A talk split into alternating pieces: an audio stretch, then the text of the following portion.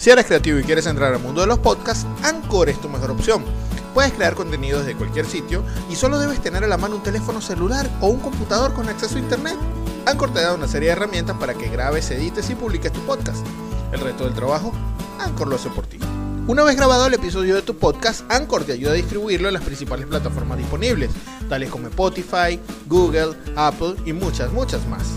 Si aún no te animas, déjame contarte lo mejor de todo. Es gratis y no necesitas una extensa audiencia para comenzar a monetizar. ¿Qué esperas? Ingresa ya a Play Store desde tu smartphone, descarga la app para que comiences a compartir tus ideas con el mundo. También puedes ingresar al sitio anchor.fm para que tu creatividad le dé la vuelta al globo.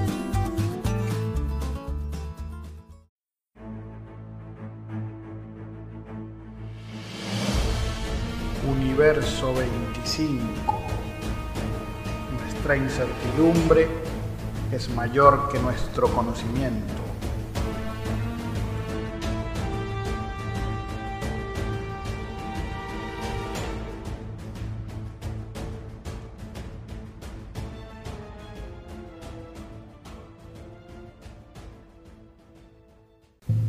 Jesús de Nazaret es sin duda una de las figuras más enigmáticas de nuestra historia universal en los últimos dos mil años. Su existencia y divinidad ha sido a través de los tiempos el centro de muchas discusiones e interpretaciones. Los evangelios canónicos nos relatan la vida, enseñanzas y prodigios del Salvador, siempre destacando el carácter divino de éste y relegando un poco su dimensión humana. Sin embargo, está claro que hay brechas importantes en dichos evangelios que nos dejan mucha incertidumbre acerca de la vida temprana de Jesús y sus actividades antes de asumir su ministerio en la tierra. A los inicios del cristianismo hubo diferentes corrientes que fueron unificadas luego cuando el movimiento fue adoptado como religión por el Imperio Romano en el siglo III. Entre las corrientes del pensamiento cristiano estaban los gnósticos, que eran considerados herejes y que disponían de una importante base de literatura religiosa, versiones del Apocalipsis y evangelios ocultos o apócrifos que relataban también la vida del Mesías. El evangelio oculto de Tomás el Apóstol, que es uno de estos escritos, recoge algunas vivencias de Jesús en su edad más temprana, así como también recopila una serie de citas y enseñanzas del Maestro que no fueron reflejadas en ninguno de los evangelios canónicos. En el episodio de hoy veremos un par de prodigios del Salvador documentados en el Evangelio apócrifo de Tomás que reflejan una dimensión oscura o tal vez un poco más humana de la personalidad de Cristo, que desde luego no nos enseñaron en la formación cristiana tradicional. El otro Jesús, prodigios oscuros del Mesías. En un pasaje titulado La muerte del hijo de Anás, se nos cuenta una anécdota sucedida en un día de juego de la infancia de Jesús. Y el hijo de Anás se encontraba allí y con una rama de sauce dispersaba las aguas que Jesús había reunido. Y Jesús, viendo lo que ocurría, se encolerizó y le dijo, insensato, injusto e impío, ¿qué mal te han hecho esas fosas y estas aguas? He aquí que ahora te secarás como un árbol y no tendrás ni raíz, ni hojas, ni fruto. E inmediatamente aquel niño se secó por entero. Y Jesús se fue de allí y volvió a la casa de José. Pero los padres del muchacho muerto lo tomaron en brazos, llorando su juventud, y lo llevaron a José, a quien reprocharon por tener un hijo que hacía tales cosas.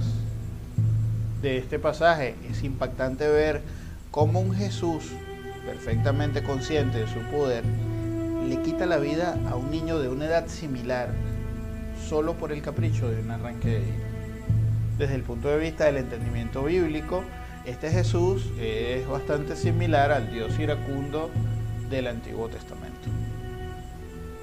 Otro prodigio oscuro documentado por Tomás el Apóstol en su Evangelio está titulado Relaciones con un segundo maestro. Viendo José que el niño crecía en edad y en inteligencia y no queriendo que permaneciese iletrado, lo llevó a un segundo maestro. Y este maestro dijo a José, le enseñaré primero las letras griegas y luego las hebraicas. Porque el maestro conocía la inteligencia del niño. Sin embargo, después de haber escrito el alfabeto, se ocupó largamente de él y Jesús no le respondió hasta que le advirtió.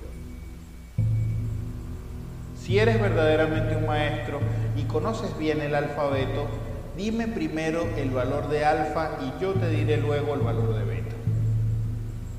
Pero el maestro irritado le pegó en la cabeza y el niño, su dolor, lo maldijo y aquel cayó exánime con la faz en la tierra. Y el niño volvió a casa de José, que quedó muy afligido, y recomendó a su madre, no le dejes pasar la puerta, porque cuantos lo encolerizan quedan heridos de muerte. Después de escuchar estos oscuros pasajes del Evangelio apócrifo de Tomás el Apóstol, no es difícil identificar por qué eran considerados herejes los cristianos gnósticos. Estas inquietantes escenas de la vida de Jesús representan un total conflicto con la doctrina del amor al prójimo y la vida consagrada a Dios que es profesada en el Nuevo Testamento. Es importante aclarar que el Evangelio de Tomás contiene muchos otros pasajes y citas de las palabras de Jesús que en ocasiones complementan enseñanzas documentadas en los evangelios aceptados. Sanaciones, milagros y sobre todo muchas enseñanzas orales se encuentran documentadas en este libro. De igual manera es pertinente decir que algunas enseñanzas, de ser asumidas literalmente, entran en conflicto directo con los dogmas y principios propios de la práctica del cristianismo. Por otra parte es de apreciar que el Jesús humano del que prácticamente no sabemos nada y del que los evangelios apócrifos nos dan breves ideas, al parecer dista bastante del Jesús divino con el cual se han formado los cristianos de los últimos dos milenios. Para cerrar nuestro episodio del día de hoy, dejamos algunas preguntas a la audiencia. ¿Cree usted que el Evangelio de Tomás realmente carece de veracidad? ¿Por qué los gnósticos estarían conformes con esta imagen de Jesús de Nazaret? ¿Cree usted que Jesús tenía una dimensión oscura tal vez como la tenemos usted o yo? Por favor, compártanos sus impresiones en la caja de comentarios, búsquenos en nuestras redes sociales, arroba universo 25 en Instagram, universo 25 en YouTube, arroba u25 en Twitter y también puede ubicarnos en el correo electrónico universo25 gmail.com. Quien moderó para ustedes, Francisco Galíndez, y recuerde, nuestra incertidumbre es mayor que nuestro conocimiento. Hasta el próximo episodio.